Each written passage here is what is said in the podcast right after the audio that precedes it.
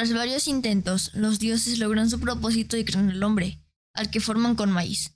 Estos hombres, que saben cumplir sus obligaciones con sus creadores, son capaces de ver todo, en el tiempo y en el espacio. Por lo que los dioses deciden nublar su visión. Esta es la humanidad que ahora puebla la tierra.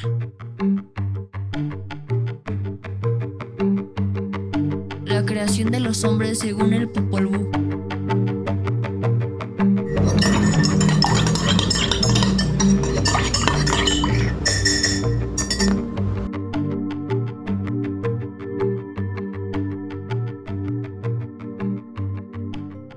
Buenos días, tardes o noches, te damos la bienvenida a este episodio número 2 de la temporada 1 2023. Yo soy Gladys Yáñez y me da mucho gusto que nos estés escuchando. Recuerda que puedes contactarnos y también compartirnos tus audios en nuestras redes sociales, que más adelante te las voy a compartir.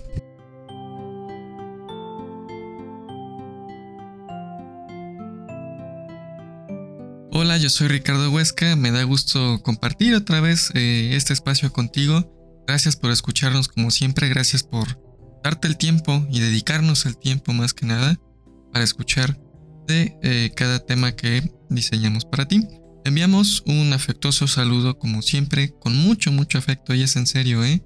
A Lina Galván, a Rosario García Juárez, a Martín Valenzuela, a José Carlos Vázquez, a Luis Acevedo, a Canto Ruiz Pou, ah, qué bonito nombre, a Liliana Unam, a Mónica Rangel, a Ramón Rodríguez Manzano, a Imelda Paredes, a Marta Patricia Santos, a Gilda, a Astrid, a Gila, Omar Terrón, a Ivonne, a Sarae Elke, a Haru y a su abuelita, a Yolanda Fernández, a mis cuates por ahí, Arturo y Luis Javier, y a toda, toda, toda la gente que nos escucha y que también eh, comenta cada vez más en redes sociales. Gracias en serio por, por mantener diálogo.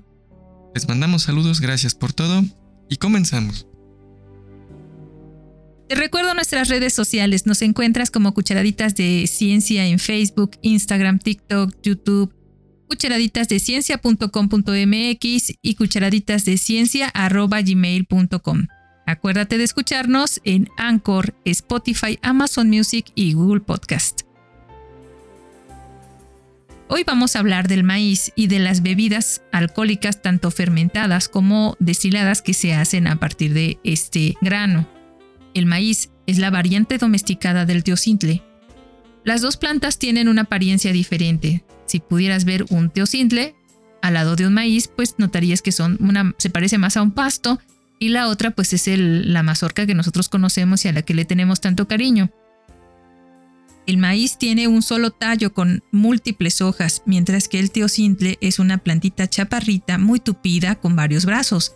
La diferencia entre los dos está controlada en gran medida por una diferencia en solo dos genes. Ambos, pues como ya te lo puedes haber imaginado, son parientes muy cercanos del pasto. Se han propuesto varias teorías sobre el origen específico del maíz en Mesoamérica. Una de ellas dice que es una domesticación directa del teocintle, esta planta anual mexicana llamada Sea pargiglumis, nativa del valle del río Balsas en el sureste de México. Otra nos dice que eh, su origen se deriva de la hibridación entre un maíz domesticado muy pequeño, una forma ligeramente modificada de un maíz silvestre, y un teocintle de la sección de Luxuriates, ya sea sea luxurians o sea diploperenis. Otra teoría dice que ha sufrido dos o más domesticaciones, ya sea de un maíz silvestre o de un teocintle, que agrupa muchas especies de sea en lo que actualmente es nuestro territorio. Otra nos dice que evolucionó a partir de una hibridación entre Sea diploperenis por Dipsacum dactyloides. En fin, de cualquiera de estos lados, lo que sí podemos saber es que en nuestro país se ha trabajado muchísimo el maíz desde la época prehispánica, principalmente en Mesoamérica, y que el trabajo de domesticación de nuestros ancestros dieron como resultado uno de los productos más queridos en todo el mundo. La teoría del origen a partir del teocintle fue propuesta por el botánico ruso Nikolai Ivanovich Babilov, del cual ya hablamos en la cucharadita de los santos inocentes. Esto fue en 1931 y por el posterior premio Nobel estadounidense George Bentley. está respaldada experimentalmente y por estudios recientes de los genomas de plantas. El teocintle y el maíz pueden cruzarse y producir descendencia fértil. Y eso pues ya nos dice que esta diversidad inmensa de SEA se originó por ahí del 3500 al 2700 a.C. a partir de la selección de posiblemente teocintles y que este teocintle ha dejado rasgos tanto en la cultura, el arte, eh, la documentación de nuestros antepasados prehispánicos. Sea es un género de plantas con flores en la familia de las gramíneas. La especie más conocida es Sea maíz, uno de los cultivos más importantes para las sociedades humanas en gran parte del mundo. Las cuatro especies silvestres se conocen comúnmente como teocintles y son nativas de Mesoamérica, como ya dijimos anteriormente. El nombre sea se deriva del nombre griego sea, que significa otro grano de cereal. Pues eso significa sea, y entonces por eso es que a veces hay algunas confusiones, ¿no? Prácticamente todas las poblaciones de teocintles están amenazadas o en peligro de extinción sea diploperenis, existe en un área de solo unas pocas eh, kilómetros cuadrados. Sea nicaragüensis sobrevive como una de las 6.000 plantas en un área de 200 por 150 metros. El gobierno de México y el gobierno de Nicaragua han tomado medidas en los últimos años para proteger las poblaciones silvestres de teocintle, utilizando métodos de conservación tanto in situ como ex situ, Actualmente existe un gran interés científico por conferir características benéficas del teocintle. Por ejemplo, su alta capacidad de fijación del nitrógeno, su resistencia a los, a los insectos, su capacidad de permanecer verde todo el año y su tolerancia a las inundaciones.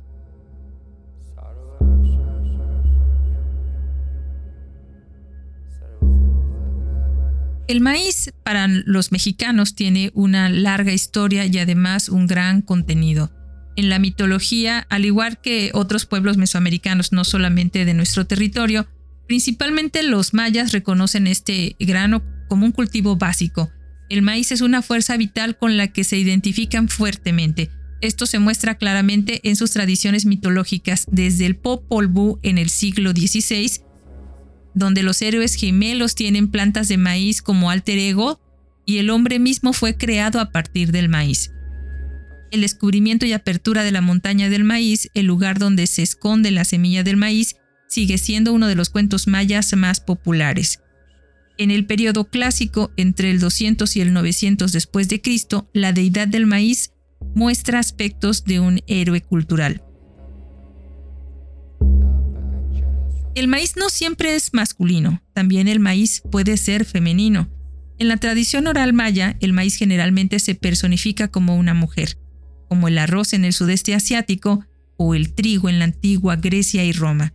La adquisición de esta mujer a través de la captura nupcial constituye uno de los mitos mayas básicos.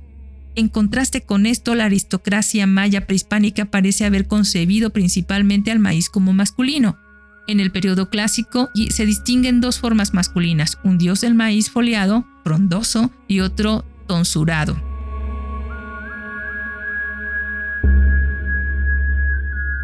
O rasurado, o bueno, sin, sin, tanto, sin tanto follaje.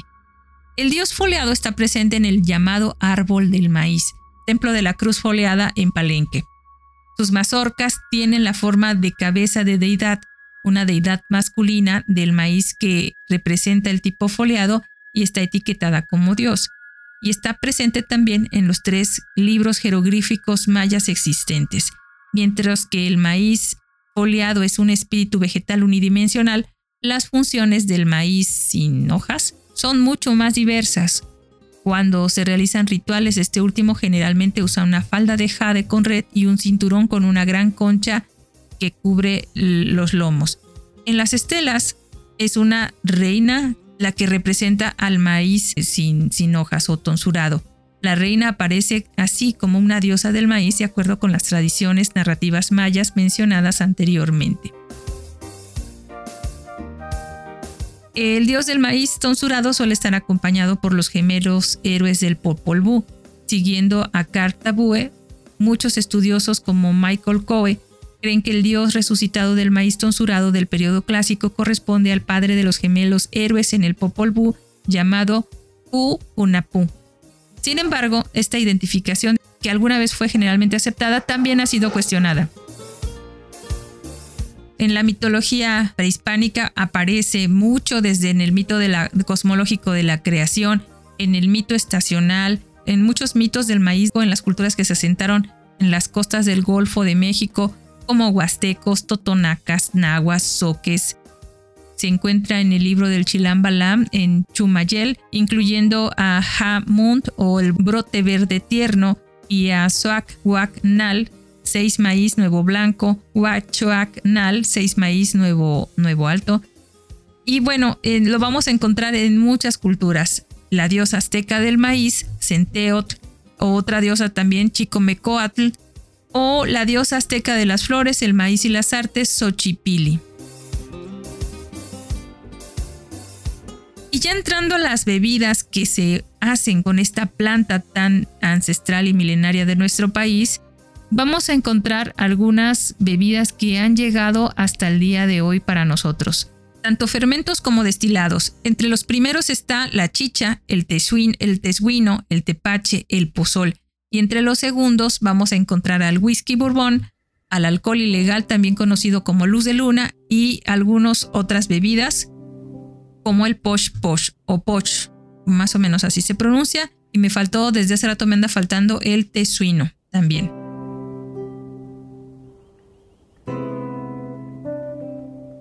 Una bebida que encontré es la chicha de jora, la cual es originaria del sur de nuestro continente. Principalmente eh, se consume en países como Bolivia, Perú y recuerdo que Ecuador también.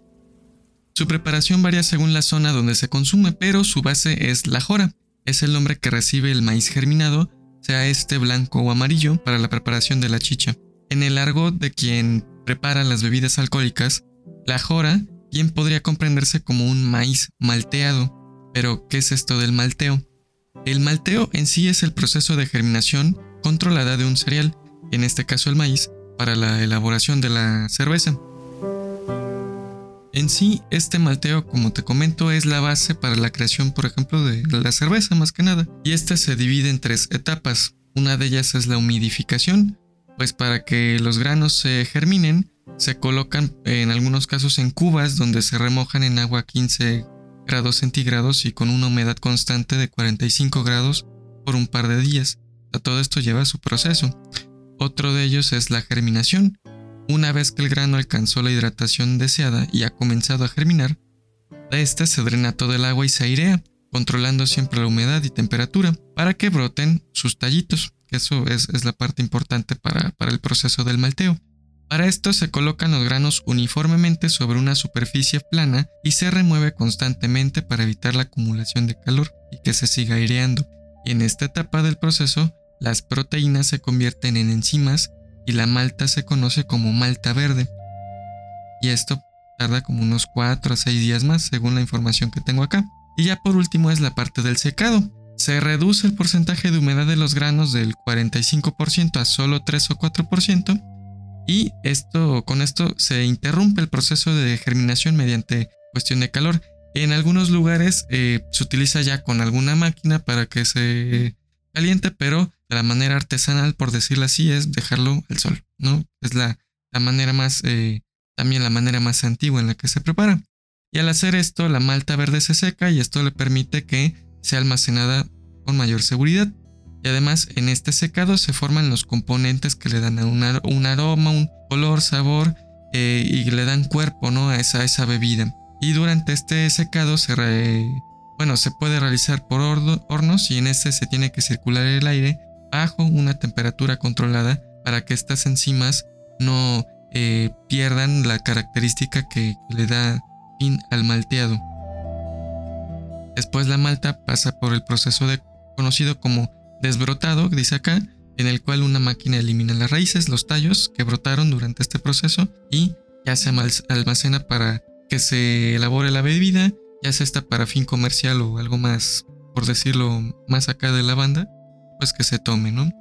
Esta bebida, como les comentaba, es tradicional del, sur y se, comenta que esta eh, hay como que dos variantes. Fue creada de manera muy casual eh, durante el gobierno del Inca Yupac Yupanqui. Dice, por ejemplo, que la causa de esta, de esta chicha fue que una fuente de lluvia deterioró los silos que almacenaban el maíz que se cosechó y esto dio origen a que los granos, perdón, germinaran, se fermenten y den esa malta que ya mencioné con este proceso. Otra historia, dicen eh, acá un poquito, pues más humilde, es que eh, otra historia más humilde, te la resumo así con mis palabras, es que una persona tenía mucha sed, por decirlo así, y se, se encontró, digamos, un cuenco tirado o un un contenedor que tenía pues ahí ese liquidito almacenado sin querer de, la chicha, pues esta persona por pura chiripa la prueba y, eureka, ¿no? Aquí tenemos el, elixir.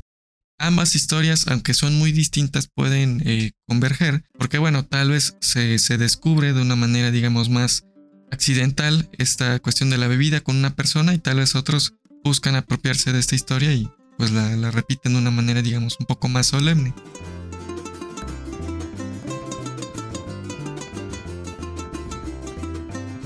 Esa es la chicha de jora, también conocida como cerveza de maíz.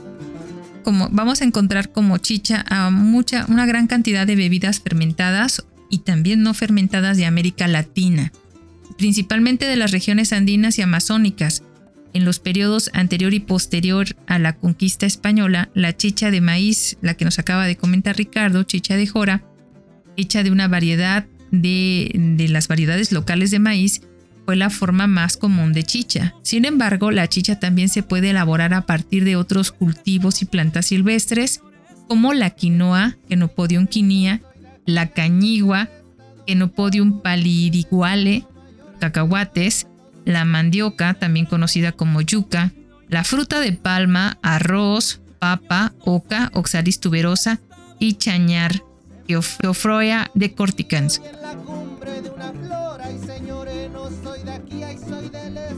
También hay muchas variaciones regionales de chicha. En el imperio inca, la chicha tenía usos ceremoniales y rituales. El origen de la palabra chicha es debatible. Una creencia es que la palabra chicha es de origen taíno y que se convirtió en un término genérico usado por los españoles para definir todas y cada una de las bebidas fermentadas elaboradas por los pueblos indígenas de América. Esto posiblemente es que eh, uno de los primeros términos de chicha fuera un grupo o fuera usado por un grupo de personas que vivía en Colombia y Panamá, los cuna. Sin embargo, según la RAE, la Real Academia de la Lengua Española, y otros autores, la palabra chicha proviene de la palabra cuna, chichap o chiaf, que significa que creen, maíz. Según don Luis Isa, propone que proviene del vocablo náhuatl chichiatl, que significa agua fermentada. Podría ser, tiene lógica. El verbo chicha, que significa agriar un trago, y el sufijo atl, que significa agua. Estas etimologías no son mutuamente excluyentes. El modismo español ni chicha ni limonada significa ni una cosa ni otra. Y así ha entrado en nuestro vocabulario y a lo mejor las hemos pronunciado sin, sin querer y además sin ponernos a pensar en lo que hemos dicho. Por ejemplo, ni chicha, ni pescado, ni aves, que es otra otro proverbio, ¿no? Bien, el proceso de la chicha, que ahorita nos va a dar una receta Ricardo, es esencialmente el mismo para producir la, la cerveza malteada, que también ya nos habló sobre la malteada, de la jora y de las demás, de las demás este, bebidas. Eh, en algunas culturas, en lugar de germinar maíz para liberar almidones, el maíz se muele y se humedece con saliva en la boca del fabricante de chicha y se forman pequeñas bolas que luego se aplanan y se ponen a secar. Pero no necesariamente es así. Este, también puede ser de la otra forma en la que nos comentó Ricardo. Este proceso de masticar granos u otros almidones se utilizó en la producción de bebidas alcohólicas en culturas premodernas de todo el mundo, incluido, por ejemplo, como dijimos en el episodio anterior, el sake de Japón. La chicha que así se prepara se conoce como chicha de muco, no de moco, de muco. Las mujeres son las más asociadas con la producción de chicha. Los hombres y los niños todavía están involucrados en el proceso de elaboración de la chicha, pero las mujeres controlan la producción y la distribución. Para muchas mujeres en la sociedad andina, hacer y vender chicha es una parte clave de su identidad porque proporciona una cantidad sustancial de poder político e influencia. Bueno, después de la receta ya voy a hablar de los recipientes. Sí. Eh, chichería. Ya suena. Pero ya encontré, eh, digamos, una explicación donde se juntan las dos historias, por ejemplo. Y es en la. En este artículo. Eh, donde viene la receta, la elabora la Luz Cocina, que a mi gusto es una, una referencia confiable. dice, cuenta la tradición que esta bebida surgió durante el incanato o imperio inca bajo el mandato de Tupac Yupanqui. Ya, ya te había contado este nombre, ¿no? Dice, en ese tiempo, una lluvia torrencial deterioró los hilos que contenían el maíz ya cosechado, lo cual provocó la fermentación de los granos y posteriormente se produjo una malta. Este maíz, que ya estaba podrido, iba iba a ser repartido para que no se desperdiciara. Sin embargo, terminó desechándose. No obstante, un poblador hambriento que buscaba entre los desperdicios consumió la malta y terminó embriagado, ¿no? No por el... Bueno, ya, no digo nada, ¿no? Pero, pero pues así, eh, creo que es más verosímil a lo mejor esta explicación. Pero pues, eh, ya como se anunció, te paso eh, de rápido el tip para que prepares en casa la chicha de jora. Y a ver qué tal te sale. Y no nos hacemos responsables, es responsable la luz de esta receta y por si algo nos sale bien, ¿verdad? Dice, para hacer la chicha es necesario tener la harina, obviamente. Esta se obtiene remojando el maíz blanco o amarillo y luego dejándolo reposar durante 7 días eh, debidamente cubierto. Eh, me imagino que esto lo cubren para que se vaya produciendo este, este germinado, ¿no? O que para que sea produciendo un honguito, quiero creer. Tal proceso provoca la germinación de los granos y una vez que están así se ponen a secar al sol alrededor de una semana para molerlos y obtener la harina de jora. Si estás en Jalapa, pues ahí te encargo que veas si va a salir el sol o si va a cambiar el clima de golpe. Dice, después se pone a hervir con agua y se mueve constantemente hasta que se disuelve sin dejar que se reduzca. Cuando está completamente disuelta se le agrega chancaca o piloncillo. Posteriormente se deja en reposo en una vasija de barro protegida por un colador que filtre el aire. El número de días de reposo determinará el grado de fermentación, pero por lo general es de 3 a 7. Ya tú sabes entonces cómo te matas. Y así tal cual, ahí tienes la receta de la chicha de jora o de maíz, la cerveza de maíz. Cuéntanos por ahí, escríbenos si te animas, pues a ver, a ver qué tal te supo. Pero como todas las recetas suena muy sencillo, pero yo creo que ahí hace falta algo, Bueno, no sé, el viento de los Andes. Amor. Oh, amor. Pero yo creo que más viento de los, de los Andes. La chicha de jora ha sido preparada y consumida en comunidades a lo largo de los Andes durante milenios los incas usaban la chicha con fines rituales y la consumían en grandes cantidades durante las festividades religiosas. En Machu Picchu se encuentran molinos en los que probablemente se elaboraba la chicha. Y desde entonces siempre se ha enseñado, o bueno, se ha enseñado en las escuelas femeninas eh, llamadas Akyawasi. Las chicherías, no te estoy bromeando, así se les llama las tabernas de chicha, eran lugares pues para consumir chicha. Históricamente muchos han sido negocios sin licencia en el hogar que produce chicha en ese mismo lugar, ahí mismo se consume y pues todo queda entre familia o entre vecinos. Esta chicha normalmente se vende en vasos grandes llamados caporales, de medio litro, eh, para beber o para llevar. también se puede vender por litro, obviamente, ¿no? Si depende de la casa. La chicha también se puede vender directamente de la chomba o de barro, que es un tipo de recipiente de barro. Y a mí ya se me está antojando la chicha. Esto es común en la costa norte de Perú, donde a menudo sirven, la sirven en una calabaza seca conocida como poto. Notas cómo hay algunas, muchas cosas que compartimos los latinoamericanos y latinoamericanas, mientras que en los Andes peruanos a menudo se sirve en un quero. Los quero tradicionalmente están hechos de madera con diseños intrincados y bellamente tallados en el exterior. En la época colonial, los queros pasaron a ser ya pintados con representaciones figurativas en el exterior, muy lindos.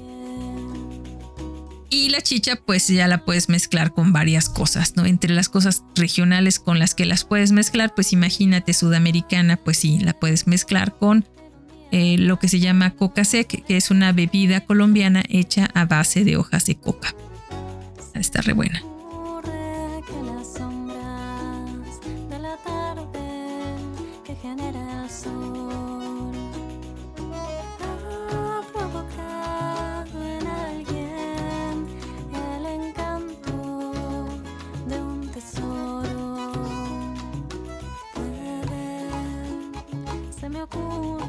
Pero la chicha se, hace, como ya dijimos que son diferentes cosas, bueno, diferentes tipos de chichas, pues también se hace a su manera en la región del Amazonas, incluido el interior de Ecuador, Perú y Brasil, donde generalmente se hace con yuca, pero también se les puede agregar plátanos para cocinar, de estos plátanos para freír o plátanos machos. Eh, ahí sí, las mujeres mastican la yuca lavada y pelada y escupen el jugo en un tazón se fermenta, ya sabes, y esta bebida ah, en la Amazonía peruana se le llama masato. No sé si la has probado. En Bolivia la chicha se hace con maíz, especialmente en las tierras altas, pero también se hace una chicha de qué? De amaranto. Es tradicional y popular. Eh, también se hace chicha de yuca dulce, de plátano y eso ya es más común de las tierras bajas. La chicha boliviana a menudo pues sí contiene alcohol. Eh, en Chile, la chicha, eh, existen también dos tipos de chicha. La chicha de manzana, qué rico, y la chicha de uva, que se produce en el centro de en el centro de Chile la de uva y en el sur de Chile la de manzana. Ambas bebidas son alcohólicas sin destilación, o sea, nada más la pura fermentación. Las consumen principalmente en el campo y durante las fiestas patrias, como el 18 de septiembre. No, este tipo de bebidas pues obviamente no las puedes encontrar en supermercados. En Colombia se hace una chicha sencilla hecha con maíz y azúcar. Se fermenta, como dijo Ricardo, de 6 a 8 días. Este, no importa, invítenos, aunque sea sencilla. En Ecuador la chicha es, es parte de la, de la fiesta de la cerveza. Es muy importante. Se lleva esta fiesta llamada Yamor, se lleva a cabo a principios de septiembre tiene sus raíces en la década de 1970, o sea, tampoco es prehispánica, cuando los lugareños decidieron revivir la antigua tradición de marcar la cosecha del maíz antes del equinoccio de septiembre. Estos lugareños hablaban quechua y Yamor es el nombre en quechua de la chicha. El festival incluye bandas, desfiles, ya sabes, juegos, degustación de chicha. En El Salvador la chicha generalmente se refiere a una bebida alcohólica hecha con maíz, panela y piña. ¡Qué rico! Generalmente es una versión sin alcohol. En Honduras, el pueblo Peque o Pech practicaba un ritual llamado Kech, donde un chamán contactaba con el mundo espiritual y este Kech se celebra por varias razones. Puede ser para apaciguar a los espíritus enojados o para ayudar a un miembro fallecido en la comunidad para que su viaje sea bueno después de la muerte. En este ritual se bebía chicha hecha de yuca, minia y por supuesto se comían tamales de yuca. El ritual ya no se practica, pero la bebida todavía sigue, se, se sigue reservando para ocasiones especiales con la familia. En Nicaragua, tanto en Managua como en Granada, se hace la chicha de maíz, es una bebida típica sin fermentar y se sirve fría. Y a menudo, si tú has estado en estos lugares, puedes escuchar a los vendedores gritar chicha, café y jugo frío. ¿Qué más quieres para desayunar? La chicha de maíz nicaragüense se prepara remojando el maíz en agua durante toda la noche. Al día siguiente se muele y se pone en agua. Se le añade colorante alimentario rojo. Y eso tiene su sentido que más adelante vamos a platicar cuando hablemos de otra bebida. Y se cuece toda la mezcla. En Panamá también se, se puede consumir chicha eh, pero se le conoce ya como bebida de frutas. En Perú es como el corazón de la chicha, es donde más se, consume. Por ejemplo, en la capital inca de Cusco, se cuenta que el rey vertía la chicha en un cuenco de oro en el ombligo del que era el, representaba el ombligo del universo, un estrado de piedra ornamental con tronco y pilar, con, con un trono y un pilar en la plaza central de Cusco. La chicha caía en cascada por esta garganta del dios Sol hasta el templo del Sol, mientras los espectadores asombrados miraban al dios supremo beber el preciado brebaje. en la mayoría de las festividades de Perú la gente común participa en días de bebida prodigiosa después de la fiesta principal, mientras que los españoles miraban horrorizados a estos borrachitos. Allá, como si no, ellos no bebían o qué. ¿No bebían los españoles? Ay, no sé, o sea, no sé, pero pues habrá bien que lo hacen. Aquí encontré una pequeña mención de este contacto con España. Dice aquí, por ejemplo, tras la llegada de los españoles, el Inca Atahualpa, ¿cómo me gusta ese nombre? Le ofrece al sacerdote dominico Vicente de Valverde un quero, este vasito, de oro con chicha de jora. La bebida fue arrojada por el europeo pensando que el Inca quería envenenarlo, cuando este acto es una tradición inca para iniciar una conversación, entablar un diálogo pacífico. ¿Qué fresa? No, qué fresa, qué grosero y qué ignorante. ¿Cómo así se va a comportar? Ya, locos. Eh, no tiene nada que ver con los españoles actuales, tiene que ver con los españoles de aquella época. Por favor, gente, no se ofenda. Y bueno, este consumo de chicha puede revelar, bueno, ellos, ellos lo relacionan mucho con la identidad. Se dice que puede revelar cómo las personas perciben su propia identidad cultural y expresan ideas sobre su género, raza, nacionalidad y comunidad. El uso de la chicha contribuye a que las personas construyan comunidad e, e identidad colectiva para mantener las redes sociales que no nada más existen de manera virtual.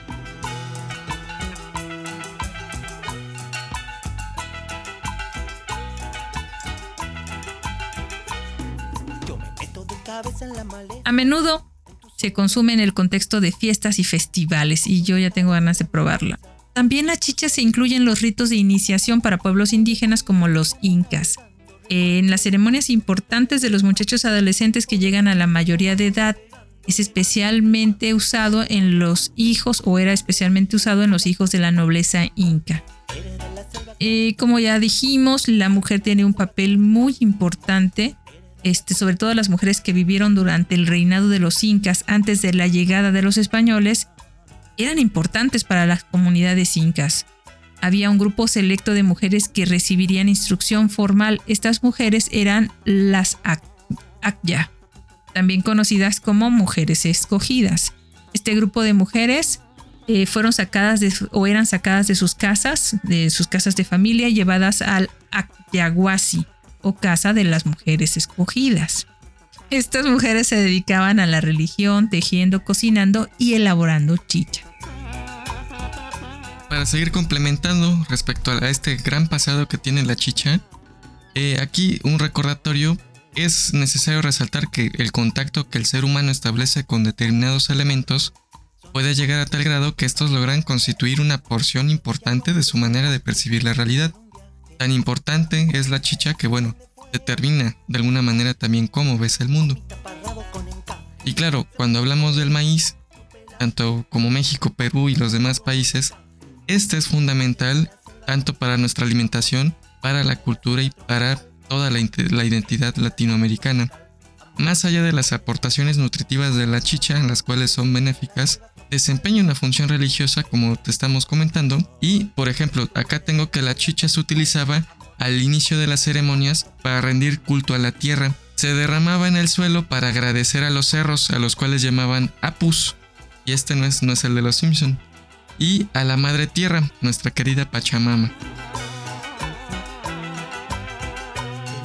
Para la cultura andina, la jora era una planta tan sagrada en tiempos de los incas que pues era el símbolo de la riqueza del imperio.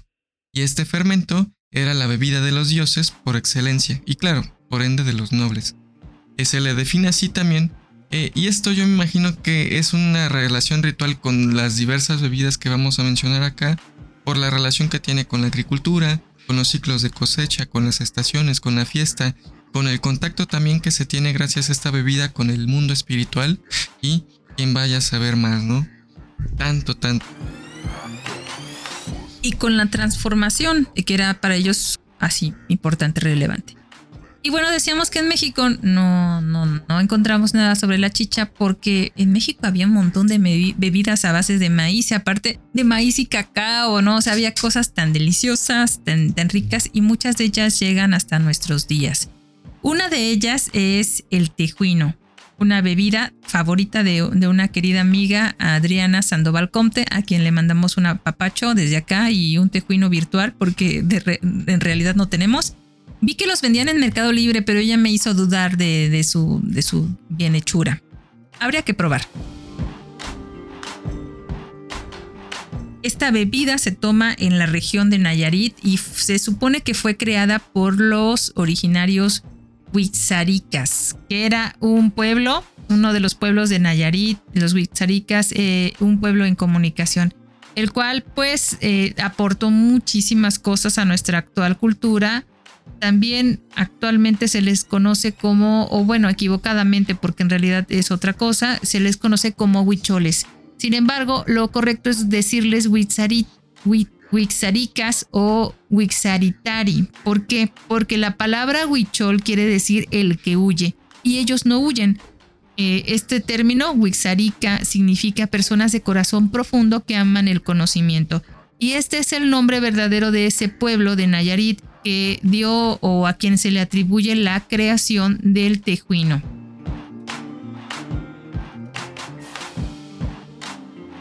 Consume, este puede ser con alcohol o sin alcohol, es decir, fermentado ligeramente o fermentado mucho. Se consume frío con hielo y está hecho principalmente con maíz, piloncillo, limón y sal. Una cosa muy deliciosa que ya quiero probar. Es una bebida fermentada, este, muy popular también en los estados de Jalisco y Chihuahua. Generalmente se hace con masa de maíz, pero también eh, por lo que busqué y encontré se hace también con un tipo de pinole pero esta es la misma masa que se usa para la tortilla y los tamales. Quiere decir que esto ya está nixtamalizado. Se mezcla con agua y piloncillo. Con el piloncillo, como sabes, es azúcar de caña sin refinar en forma de conitos, bien deliciosos. Y se hierve hasta que el líquido queda muy espeso como un atole. Y luego este se deja que fermente muy ligeramente o quede pero bien fuerte. La bebida resultante generalmente se sirve frío con jugo de lima, una pizca de sal y, una, y hielo principalmente se le pone raspado como si fuera un tipo de sorbete, ¿no? De estos este, raspas, ¿no? Los raspas. Y aunque la bebida está fuertemente asociada con el estado de Jalisco, si lo buscas, todos vas a encontrar puro tejuino de Jalisco, también está comúnmente en otras partes de México y más recientemente en comunidades mexicoamericanas en el suroeste de los Estados Unidos. En México los vendedores ambulantes suelen vender el tejuino en pequeños vasos de plástico o en bolsas de plástico, ya sabes que se amarran alrededor del popote. Hay tan, tantos recuerdos. Pero en Estados Unidos se puede encontrar en bares mexicanos. Es más fácil encontrarlo allá que aquí, creo. Aquí había uno. Eh, Adriana me recomendó un sitio de, de Facebook de una persona que producía un tejuino muy delicioso en banderilla. Lo contacté, pero hasta ahorita no me ha respondido para hacernos un tejuino.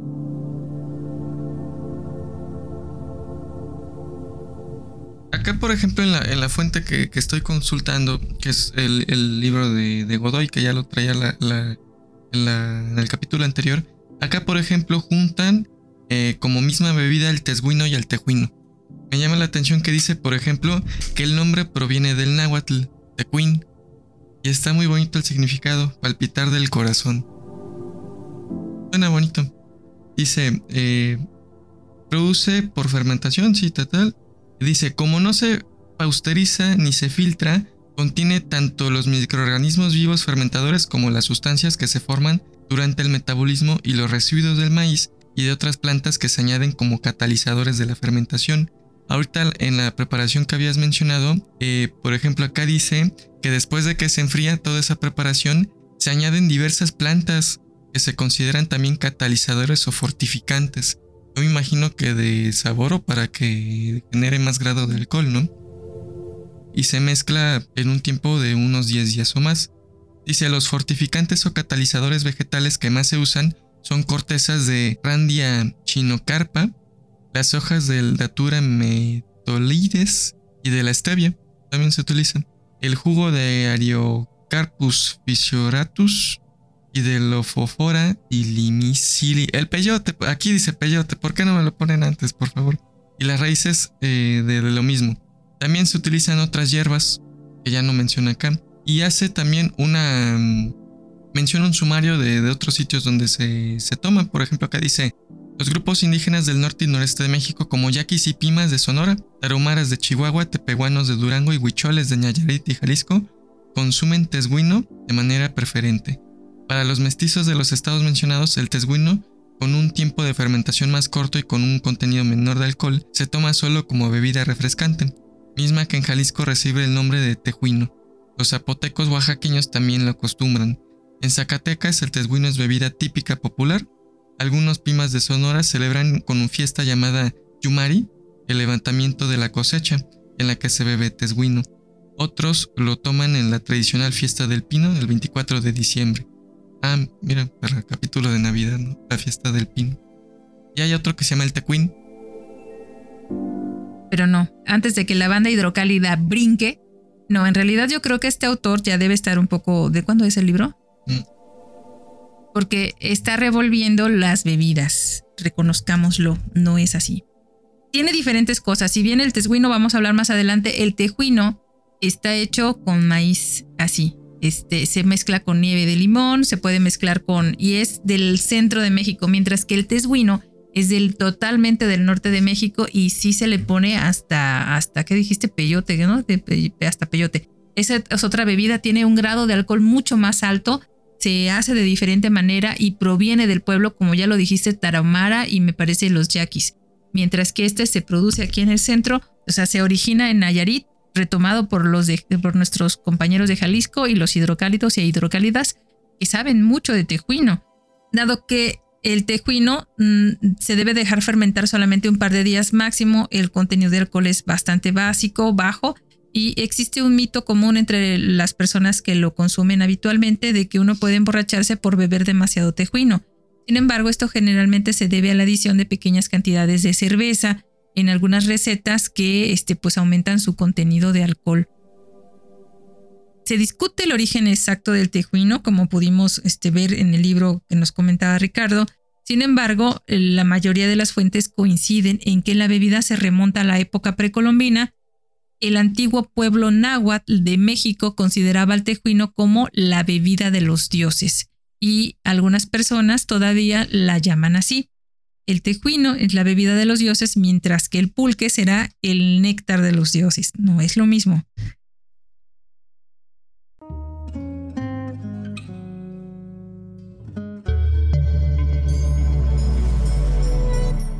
Infusión literaria.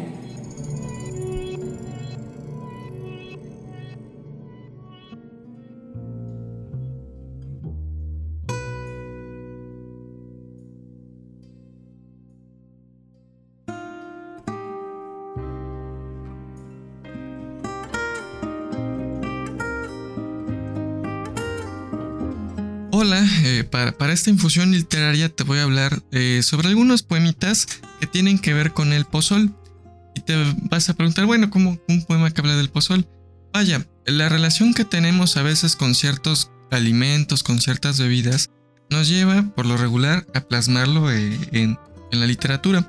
Estos textos los estoy recuperando de una tesis que me encontré muy interesante si gustas consultarla, de la maestra Blanca Viridiana Chanona López. La tesis se titula Poéticas del Pozol, revelaciones discursivas en torno a una bebida chiapaneca. Y nos trae unos poemitas que reflexionan en torno a cómo el pozol determina o de alguna manera define la realidad que al menos quienes viven allá en Chiapas gozan de esta bebida. Bueno, te va acá el primer poema, lo elabora Roberto Rico, se titula Chiapa de Corso. Dice,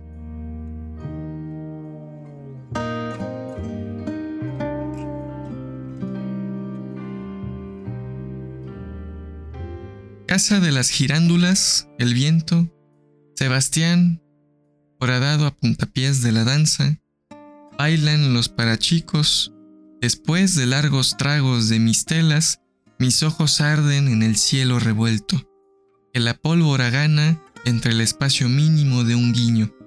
El viento arroja contra las campanas la sal rojiza de los cohetes.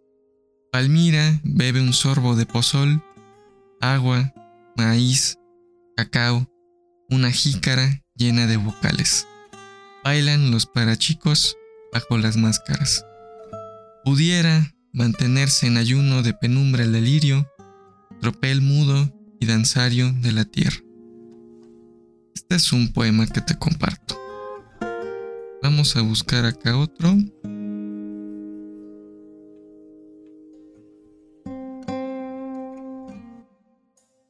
Y te comparto este otro poema para cerrar la infusión. Se titula Migrancia del Pozol. A ver qué te parece.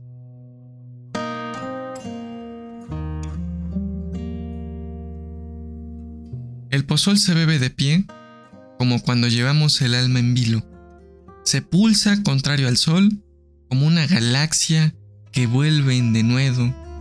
El pozol es un brazo fuerte, a punto de descender de la copa un guapinol.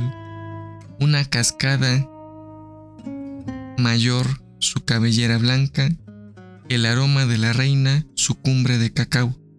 El pozol es fiel destino de las ánimas encubiertas, en el tramo de maíz tejido por ciertas manos de Fausto y comedimiento. Este lo escribió Gustavo Ruiz Pascaccio.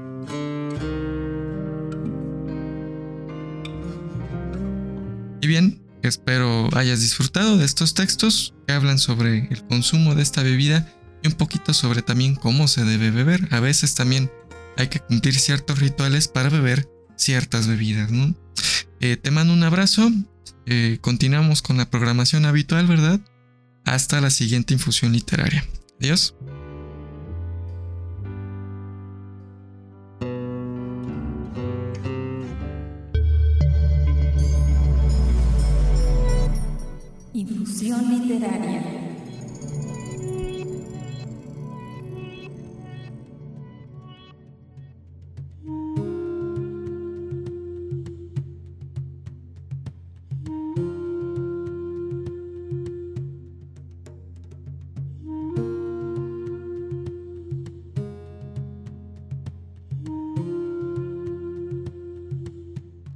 Tesguino es un tipo de cerveza de maíz artesanal producido por varios pueblos yuto-aztecas.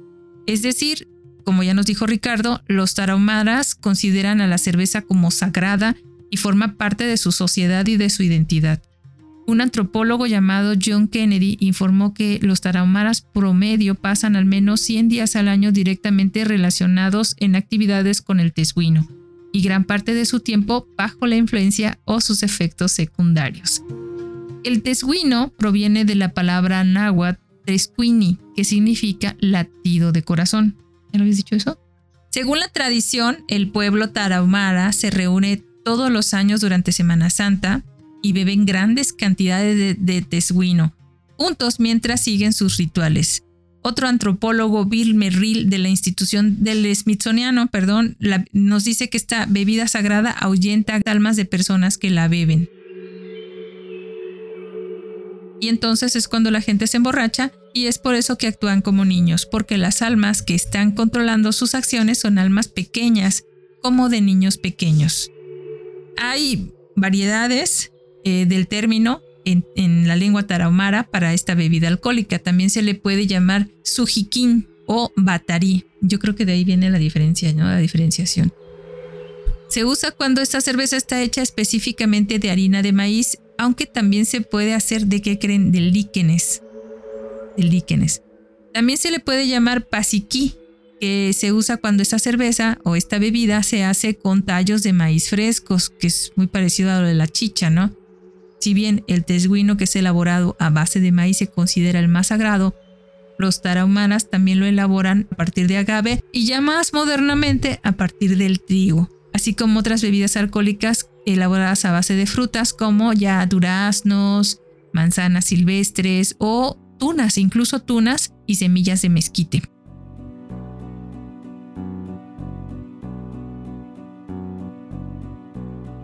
Este, esta bebida tescuino está hecha, eh, eh, bueno, para hacerla los granos de maíz se remojan, también esa es una diferencia con el tescuino, ¿no? Se remojan, brotan y luego se muelen, se hierven y se dejan fermentar naturalmente con la levadura silvestre, igual que la chicha. Se utiliza una hierba local, como ya nos dijo Ricardo, este, en lugar del lúpulo para aromatizar como se haría con una cerveza.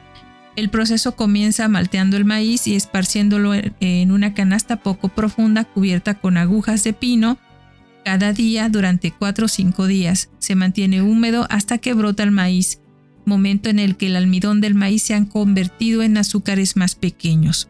Luego lo trituran y se hierve durante 8 horas. Se le pueden mezclar algunas hierbas también este, con agua. Estas hierbas se echas en una pastita, molidas, y luego se fermentan durante la noche al fuego. Luego esta pasta se combina con el líquido de maíz y se fermenta durante otros 3 o 4 días. El consumo se inicia casi inmediatamente después de su preparación, ya que esta cerveza o este, esta bebida se va a poner rancia después de 24 horas, o sea, la haces y te la comes. Dice, comentan acá, acá donde tengo lo de la confusión del tesguino y tejuino. Dice que algunos de los microorganismos fermentadores del tesguino realizan en él fijación de nitrógeno. También notan que el tesguino posee mayor cantidad de proteína eh, que el pulque, la tuba, el colonche y el tepache. Anotan que entre los resultados de las materias que se utilizan para su preparación indican que hay un incremento neto de proteínas durante su fermentación de 24 a 50 horas del 58.02%. de entre también de las, los elementos que contienen esta bebida es eh, obviamente el etanol, ácido láctico y acético durante todo ese proceso de, fermentación. Y nada más una ahora sí una cucharadita de información porque es muy pequeño. Yo acá tengo de una bebida que se llama Tequin. Solamente acá dice que para, para hacerla se deja en infusión dos días una composición de maíz prieto tostado. Yo imagino que es maíz del, oscurito y molido, agua y piloncillo y con eso se hace el tequín. Presentación de cerveza oscura, ¿no? No sé. Mm, rico.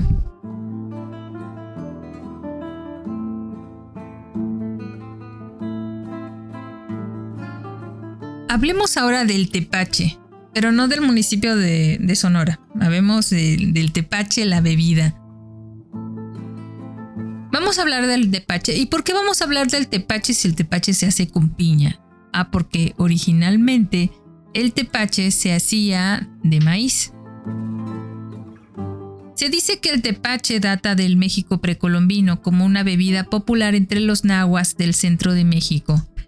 El idioma náhuatl, en ese idioma la palabra tepiatl significaba bebida hecha de maíz. Originalmente el maíz era la base del tepache, pero la receta contemporánea para el tepache, ya sabes, utiliza cáscaras de piña como alimento fermentado para producir la bebida ácida que es el tepache.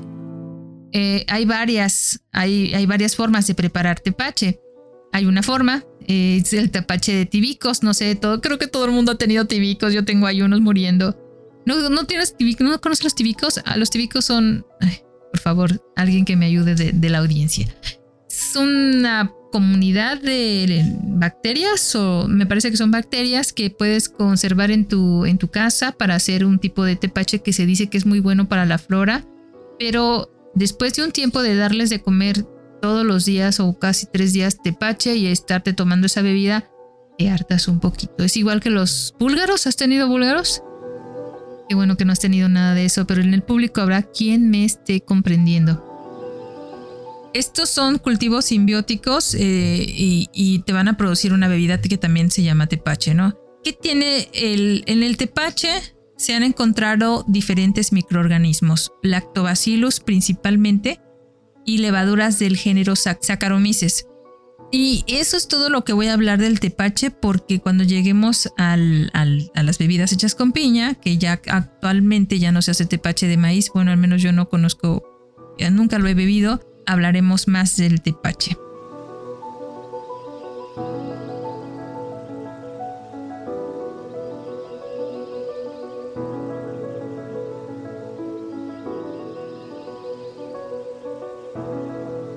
Otra bebida a base de maíz es el sendechó, utilizada por otomíes y mazaguas desde la época precolombina. Se, supone que el sustantivo sendechó proviene del mazahua y hace referencia al pulque, eh, algo como decir pulque de maíz. Pero dice que, bueno, eh, en realidad esta bebida no contiene pulque y se hace colocando hojas de tepozán es de la especie Budleia americana. En un cesto ya se, se añaden granos de maíz, se remojan y esto se dice se efectuaba una exposición al sol y se mojaba de manera constante durante 4 o 5 días. Al germinar, los granos se ponían a secar sobre un petate. Una vez secos se molían junto con chiles colorados. La harina que se resultaba de esta mezcla se, se mezclaba perdón, con agua en una olla de barro y se ponía al fuego hasta formar una especie de atole. Y ojo aquí que si se dan cuenta varias de esas preparaciones como requisito llevan una olla de barro. No sé si el barro tenga por, por su consistencia o qué sé yo, o desprenda algo que también permita... No sé, esta es una suposición, no se lo tomen. Ajá, o era lo único que había. Eh, se formaba como un atole al que se le agregaba agua y se ponía a hervir media hora. Se pasaba después por un sedazo y se dejaba enfriar el líquido resultante y se le añade ixquini o pie, que era el fermento, para formar el, el che, que era la parte que agria, por decir. El ixquini era el residuo de un sendechó anterior o bien uno que se pasaba de un jarro al mezclar maíz germinado, las hojas de mazorca y el chile desmenado y una poca de agua. O sea, era la herencia, ¿no? Como si fueran estas, como las masas madres, ¿no? Algo así. Calentando la mezcla a fuego lento. Y más que nada eso, era una bebida consumida por indígenas mazaguas del valle de Itztlahuaca, el Estado de México. Y la bebían sin dulce, mientras que otros la endulzaban con azúcar y piloncillo. Y esto quizá correspondía al actual sec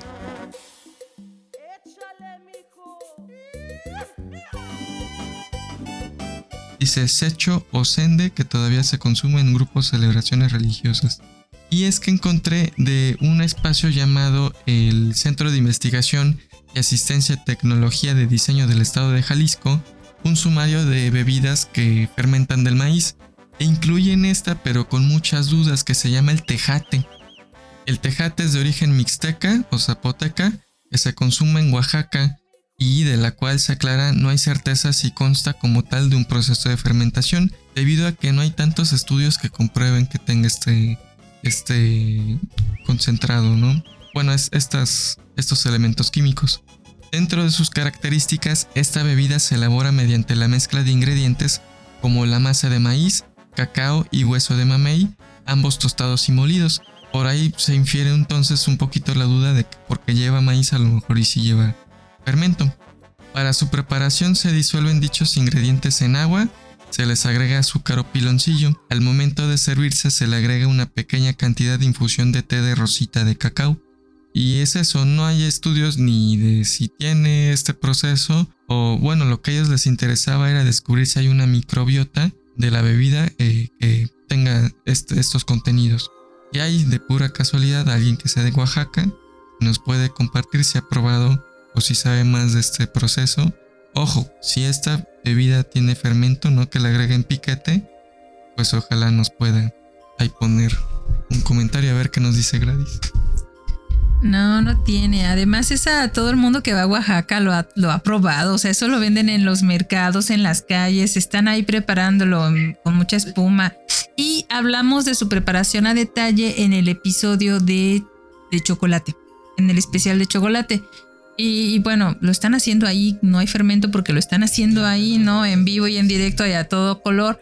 A lo mejor si te lo llevas y lo guardas, pero pues así, el tejate que se vende está recién hechecito, bien delicioso, bien espumoso y ya se me antojó. Vas a hablar del pozol. El pozol tampoco tiene fermento, ¿no?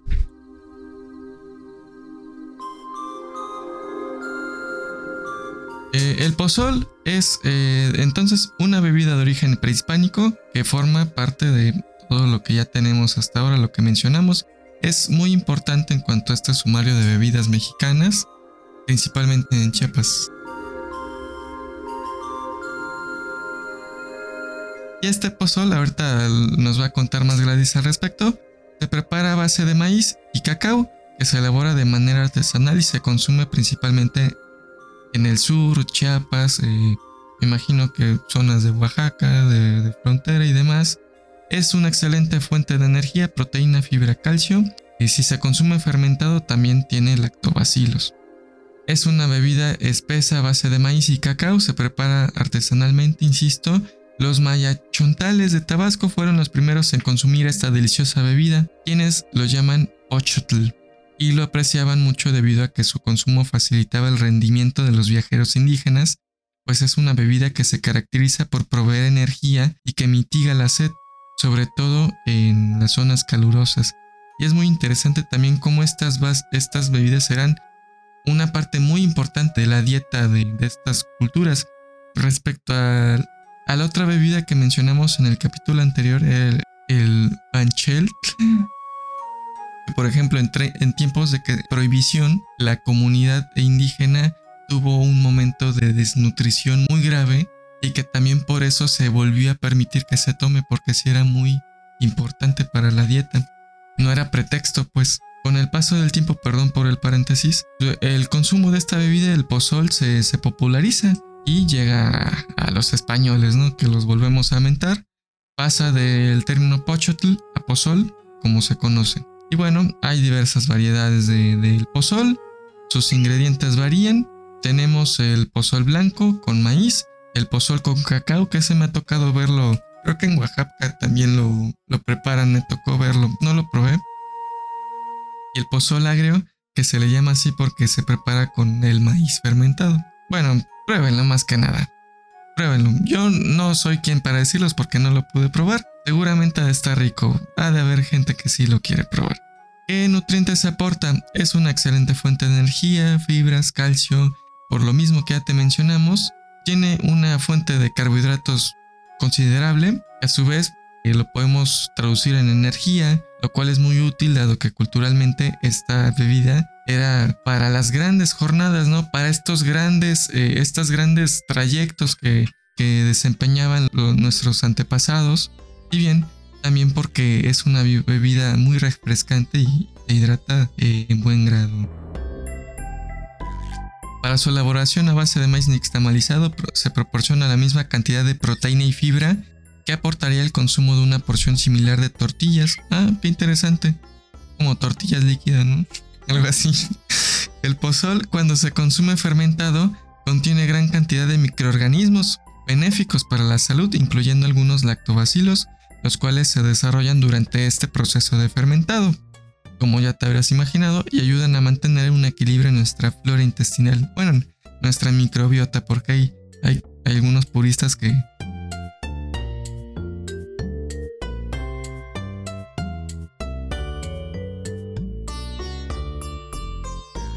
dicen, es que no es flora. Bueno, ya lo dije. El costo del pozol y se menciona que se encuentra principalmente en mercados del sureste. Por lo mismo, no, no es tan caro. Que su precio varía, puede ser de una jícara de 10 pesos hasta 30 pesos. Yo imagino que también por la calidad de los ingredientes que debe llevar. Se prepara en casa para la compra de sus ingredientes o se necesitan como 50 pesos para hacer bien el, cochinito con, con, 10 porciones de, esta bebida y, y, pues no, no quedarte con las ganas de, de una segunda porción o más. Se recomienda comprar los ingredientes en mercados locales para que sea mucho más barato.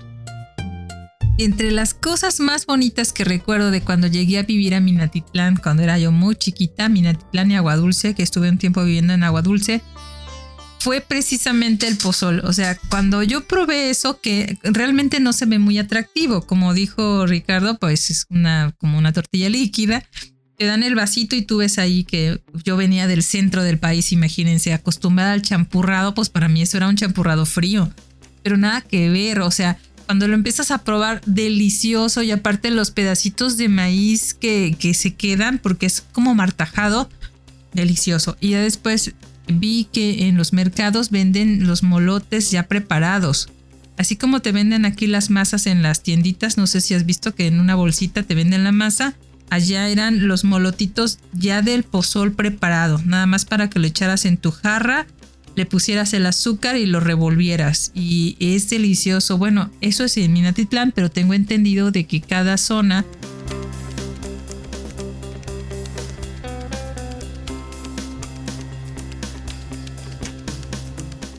porque luego escuchaba a los tabasqueños decir que eso no estaba así como debería de estar, ¿no?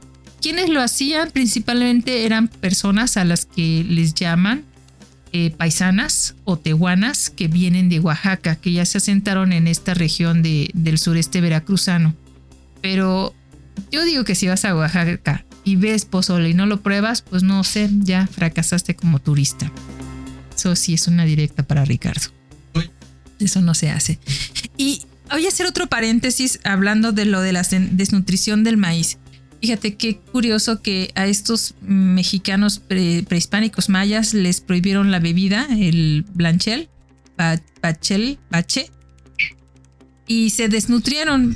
Cuando el maíz se introdujo por primera vez en los sistemas agrícolas distintos al de los pueblos nativos mexicanos tradicionales o mesoamericanos, en general fue recibido con mucho entusiasmo por su productividad. El maíz es un grano muy productivo si lo comparas con otros tipos de granos.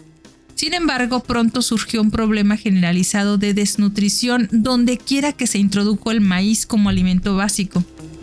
¿Sabías eso? Esto era un misterio, ya que para los pueblos mesoamericanos que se veían tan fuertes y que decían que el maíz, pues todo esto que, estamos hablando, ¿no? De que el maíz tiene todas estas nutrientes, características, y en esos pueblos lo que estaba causando principalmente de Estados Unidos, que son nuestros vecinos más cercanos, lo que estaba causando era desnutrición. Una desnutrición que, que no, se podía, no se veía aquí en los mexicanos y otra vez volvemos a lo mismo, ¿no? En la receta del maíz algo estaba fallando para poderse instalar como alimento básico. Después de una gran crisis en Estados Unidos, una epidemia llamada pelagra, era eh, pues que estaban todos muriendo de, desnutrición, se descubrió que los indígenas, nuestros, que nuestros, que, que los pueblos nativos mesoamericanos habían aprendido algo que ellos no sabían, era remojar el maíz en agua alcalina, que es el proceso que ahora llamamos como nixtamalización. También sí. Este se hace con ceniza y cal, bueno, se hacía en, en, México prehispánico con ceniza y cal, que es óxido de calcio, desde al menos el 1200 o el 1500 antes de Cristo. Esto se hacía para liberar las cáscaras del maíz, pero sin que los nativos o colonos de, de Estados Unidos supieran esto y de otros países, me comenta Ricardo que al parecer también por Sudamérica se dio el caso, no sabían que tenían que hacer esto y que esto iba a liberar una vitamina, la vitamina B, también conocida como niacina, cuya falta era la causa subyacente de la condición conocida como pelagra. Ya el maíz se introdujo en la dieta de los estadounidenses no indígenas, porque los indígenas, obvio que sí tenían el conocimiento, no tenía, estos nuevos colonos no tenían el conocimiento cultural necesario adquirido durante miles de años en, en los pueblos originarios. A finales del siglo XIX, la pelagra alcanzó proporciones epidémicas en el sur de los Estados Unidos. Una vez que ya se entendió y se aplicaron los, procedimientos de nixtamalización y variedad dietética, fue cuestión de tiempo para que la pelagra desapareciera de todo el mundo. El desarrollo de un maíz con alto contenido de lisina y la promoción de una dieta más equilibrada también contribuyó a su desaparición. La pelagra todavía existe en algunas áreas pobres en alimentos y campos de refugiados donde las personas pues sobreviven con un maíz donado y carecen de este conocimiento de la nixtamalización.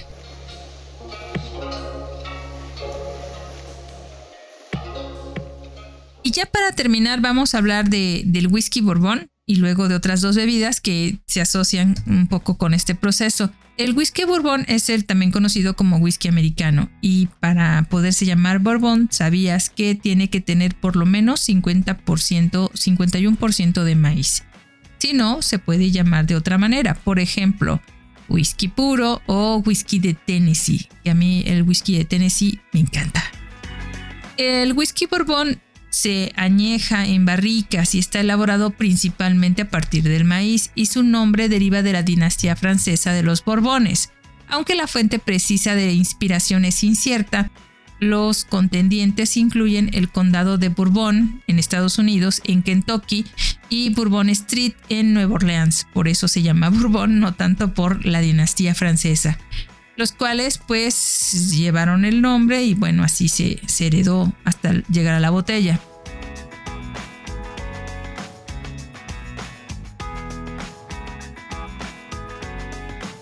Aunque esto no se aplicó hasta 1850 y eh, pues actualmente se conoce así. El bourbon se destila desde el siglo XVIII y aunque puede ser hacerse en cualquier parte de los Estados Unidos, está fuertemente asociado con el sur. En general, como ya dijimos, con Kentucky en particular. O sea, con el sur en general y con Kentucky en particular. A partir del 2014 este, se dice que los ingresos de las destilerías para, para Bourbon se han elevado muchísimo y actualmente es una bebida muy consumida eh, tanto en ese país como en otros. También debe ser porque no es tan caro como otros whiskies. En fin, lo más probable es que la destilación fuera llevada a Kentucky a finales del siglo XVIII por escoceses, escoceses y escoceses irlandeses y otros colonos, principalmente ingleses, irlandeses, galeses, alemanes y franceses que comenzaron a cultivar el área en serio. El origen del Bourbon como una forma distintiva de whisky no está bien documentado, pero existen muchas leyendas urbanas y también algunas afirmaciones contradictorias. Por ejemplo, se dice que la invención del Bourbon a menudo se atribuye a Lihan Craig, un ministro bautista y destilador al que también se le atribuyen muchas cosas en Kentucky, desde fábricas, papel, o sea, todo lo hacía él, ¿no? Ya saben, es como la leyenda, ándale, como aquí Chedraui, ¿no? Como aquí Agüet que hace calles. Ah, no, ¿verdad? ah, sí, hace calles, pero también hace plásticos. La misma intensidad en las dos cosas. Bueno, en fin, el chiste es que, bueno, todas las leyendas de este tal Craig eh, son apócrifas, no se sabe mucho, se sabe que hay muchas calles que llevan su nombre. También históricamente se sabe que muchas destilerías operaron en, el condado Bourbon, aunque ninguna destilería operó allí entre 1919 cuando comenzó la prohibición en Kentucky. Y es que es ahí, en la prohibición, cuando surgen todas estas iniciativas de bebidas que podían tenerse a, la mano y que podrían y que debían hacerse con algunos eh, tipo de granos del lugar, ya que al estar prohibido el, beber alcohol no se importaba. Si se importaba era de manera ilegal, con mucho riesgo y, y entonces la opción era producir en el lugar. El proceso de macerado agrio que condiciona cada nueva fermentación con cierta cantidad de macerado gastado, lo que habíamos comentado de las bebidas mesoamericanas, ¿no? que tienes que guardar como esta masa madre. También se conoce como eh, cerveza gastada, grano gastado en destilerías, vinaza. es un tipo de ácido este, que se introduce, se usa como un puré agrio para controlar el crecimiento de las bebidas que podrían contaminar el whisky si no se crea un equilibrio del pH adecuado para que la levadura funcione. Este producto, aunque fue originado durante una prohibición, en 1964 se declaró como un producto distintivo de los Estados Unidos. Así como el tequila es mexicano, el whisky bourbon es de los Estados Unidos. Sin embargo, el bourbon y hay otro tipo de whisky también muy relacionado con los Estados Unidos, que es el whisky de Tennessee, son diferentes, principalmente porque eh, los requisitos legales son distintos en ese país y además porque el whisky bourbon se hace con maíz. Del whisky de Tennessee seguramente te, sonará la marca. El whisky de, de, Tennessee más representativo pues es el Jack Daniels. Otros nombres que recibió el whisky de Tennessee era llamado perro blanco porque se hacía en recipientes nuevos de roble que tenía que ser carbonizado para su envejecimiento. La práctica de estos contenedores son generalmente barricas de roble blanco americano y de ahí su nombre de perro blanco, seguramente también lo has escuchado o lo has leído en algunos de los, de los cuentos estos como por ejemplo los de Jack London.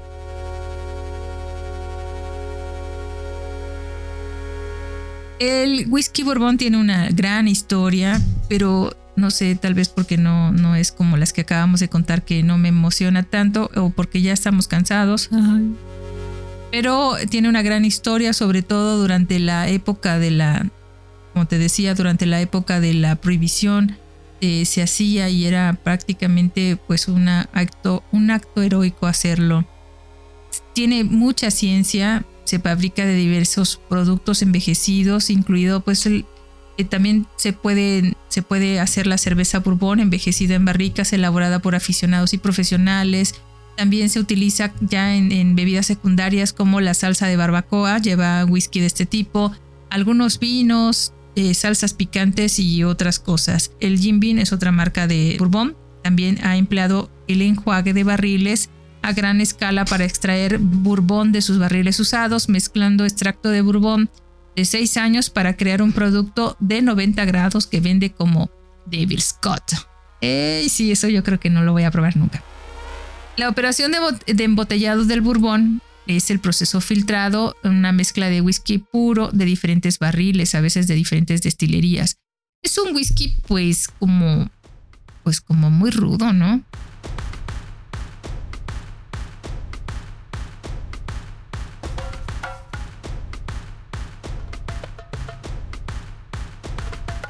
El caso es que se hace del maíz y bueno, porque no tenían otra cosa de qué hacerlo en, aquel, en aquel momento y resultó un excelente producto porque nada malo puede salir del maíz, más que la pelagra y eso porque no lo sabían usar.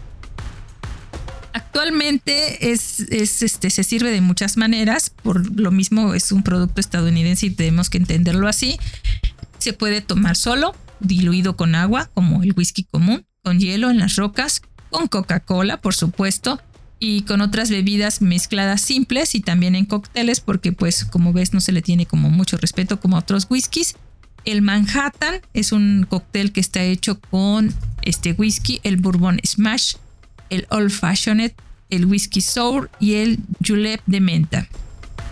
También se usa en la cocina. Históricamente también se usó con fines medicinales. Estos utilizan la coca con fines medicinales, el whisky con fines medicinales.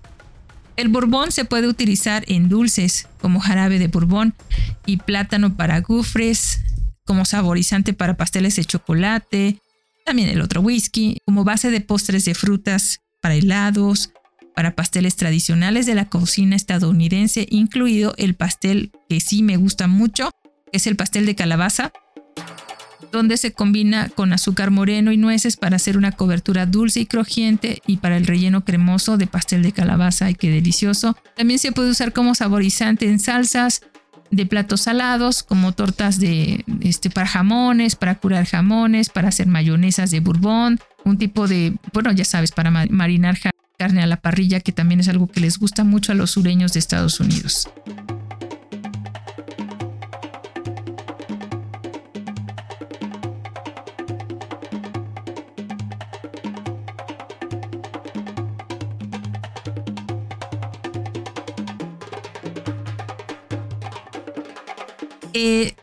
Otro licor que se hace en Estados Unidos, yo pensé que ya era el último, pero tengo el, Luz de Luna Moschine, que quizás fuera un antecedente del Borbón.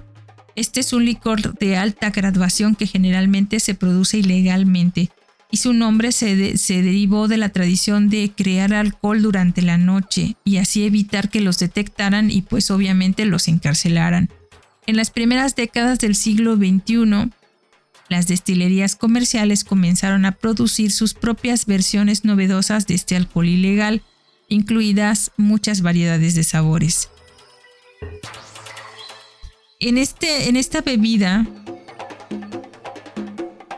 que también se puede conocer como Mountain Dew, Chop o Hotch, abreviado Hotch chino, un nombre de un licor específico, Mole Kick, Shine, White Lighting, Pass Around también se le llama aguardiente y también se le llama contrabando.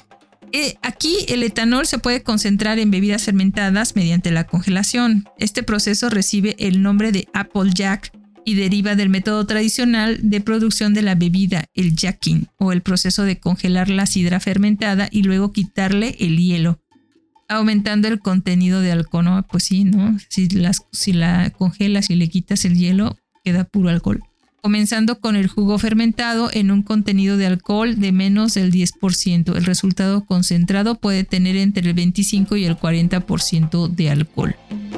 Algunas variedades de maíz cultivadas en Estados Unidos alguna vez fueron muy apreciadas por su uso en la producción de alcohol ilegal. Una de esas variedades utilizadas en el alcohol ilegal es el maíz Jimmy Red. Casi se extinguió cuando el último productor murió en el año 2000. El maíz se extingue en todos lados. Descrito como un maíz rojo sangre, duro como el pedernal, con abolladura, con un germen rico y aceitoso. Dos mazorcas de maíz se pasaron al salvador de semillas de Chechnik, quien salvó la variedad de la extinción y comenzó a producirla a mayor escala. Todo tiene lo bonito ellos, no, no es cierto, tenemos unos maíces tan bonitos. Y ya para terminar, les, vamos, les voy a contar del Posh y, Ricardo tiene otro licor más por ahí. El Posh, o también llamado Poche, es un licor comúnmente utilizado con fines ceremoniales entre los mayas. Oye, todos los licores eran ceremoniales para los mayas, ¿verdad?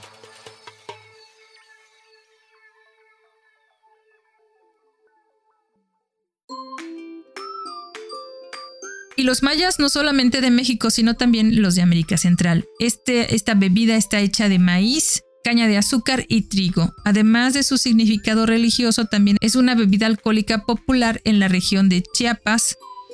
Y la, la palabra posh significa medicina, licor de caña o cura. El posh se usaba comúnmente en ceremonias y festivales religiosos en San Juan Chamula, que si no sabes dónde anda, pues se encuentra en Chiapas, pero actualmente ya no se bebe y se ha sustituido por la Coca-Cola. Triste historia. Y bien, yo ya por último para cerrar con esto de los destilados, traigo una bebida nueva, es así, es nueva. Eh, si has escuchado del licor de lote, pues a lo mejor te vas para atrás. Eh, suena extraño y ha de saber rico. Yo ahí sí me atrevería a decir, ese sí me gustaría probarlo. Ha, de saber rico. Pero bueno, eh, si bien el proceso de elaboración de este licor procesa similitudes con el whisky de maíz, dado que al menos en México se elaboran en el mismo lugar, el licor, contrariamente, no se deja fermentar como si con el whisky. Para hacer licor de elote se utiliza el mash dulce, es decir, la mezcla utilizada para el whisky, pero destilada justo, justito antes de que llegue al punto de fermentación. De ello se obtiene una miel clarificada. Esta miel se añade al tanto resultante de la destilación del whisky. Es como una revolturita. Por otra parte, para esta bebida se utiliza como base el elote y no el maíz. Y ojo, el elote es el grano fresco, tiernito, como le decimos. Ese que le pedimos al héroe de héroes, el elotero, con chile del que pico, del que no.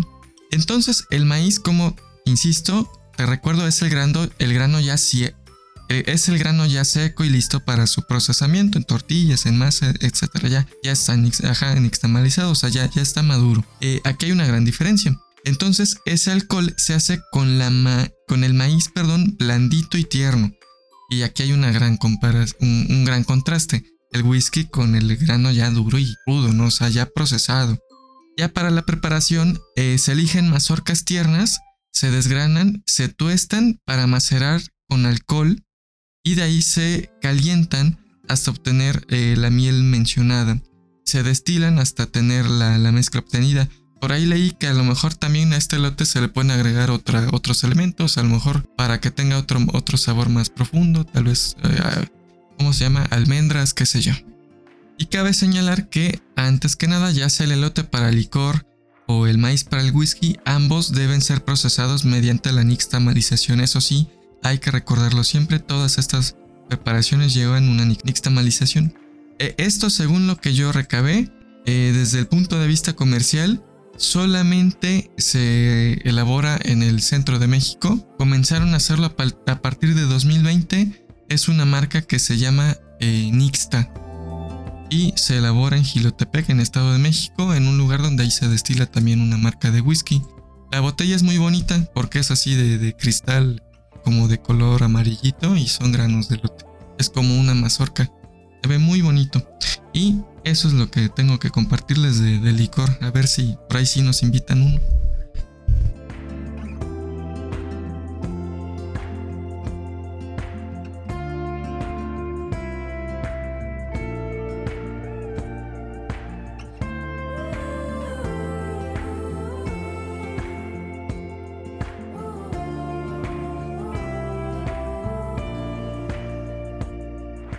Esto fue todo por hoy. Esperamos que te haya gustado. En el siguiente episodio hablaremos de un regalo de Wanjin, el arroz y todas las bebidas, tanto fermentadas como destiladas, que se derivan de, de este otro grano, que también yo creo que es como la contraparte del maíz. O sea, es, eh, son muy similares en muchos aspectos, sobre todo en cómo las culturas se apropiaron de ellos y los convirtieron en parte de toda su cosmología porque sin este grano no hubieran sobrevivido igual que nosotros sin el maíz. Yo soy Gladys Yáñez y desde nuestra cabina de grabación en el corazón de Jalapa, Veracruz, México, acompañándote en tu rutina de ejercicio, amenizando tus mañanas o ayudándote a conciliar el sueño, te abrazamos hasta donde sea que nos estés escuchando. Y yo soy Ricardo Huesca, siempre contento de que ya hayas llegado hasta aquí, te agradezco mucho.